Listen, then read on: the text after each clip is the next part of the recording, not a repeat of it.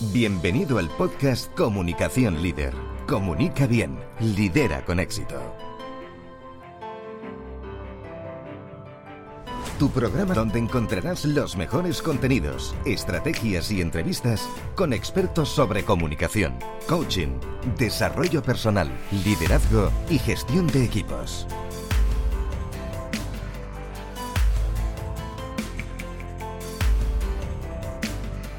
Transforma tu comunicación en éxito.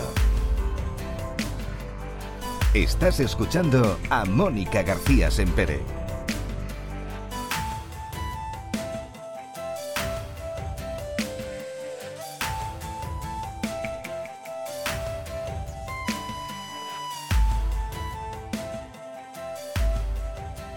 Bienvenidos una semana más a Comunicación Líder. Comunica bien, lidera con éxito. ¿Te gustaría aumentar tu capacidad de persuasión y mejorar tus resultados? Pues quédate a escuchar este programa porque vamos a dar algunos pasos para convencer más con tu comunicación no verbal. Como líder sé que algo que te preocupa es conectar realmente con tu público y ser capaz de convencerle.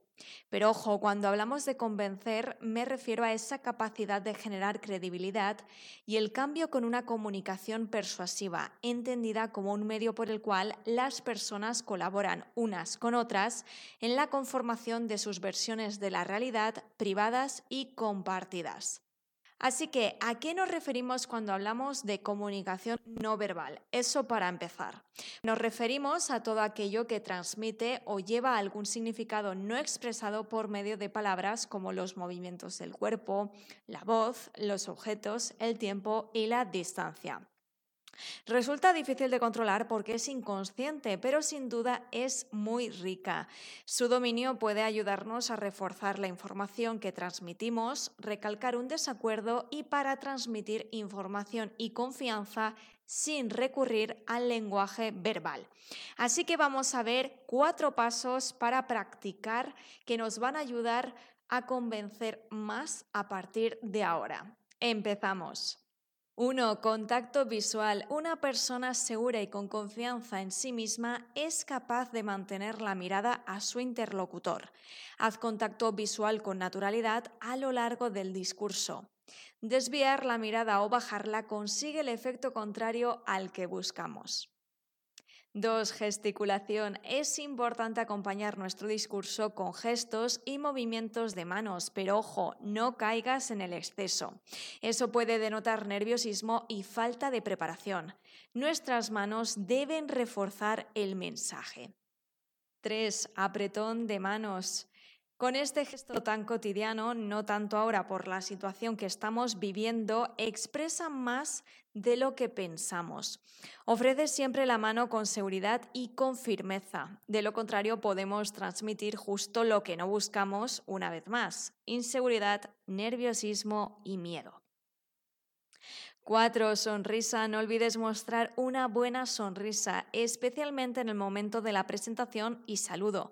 Eso te ayudará a empezar tu discurso desde una buena posición. Tampoco al despedirte mostrarás más cercanía y confianza a tu audiencia. Y hasta aquí el programa de hoy. No olvides suscribirte si todavía no lo has hecho. Déjame tus comentarios y tus dudas y nos vemos ya en el próximo episodio. Te espero. Has escuchado el podcast Comunicación Líder. Comunica bien, lidera con éxito. Déjanos tus comentarios y tus dudas para resolverlas en nuestro programa.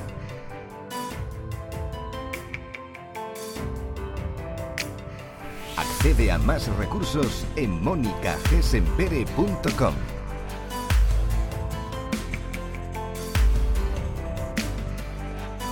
Muchas gracias por seguirnos.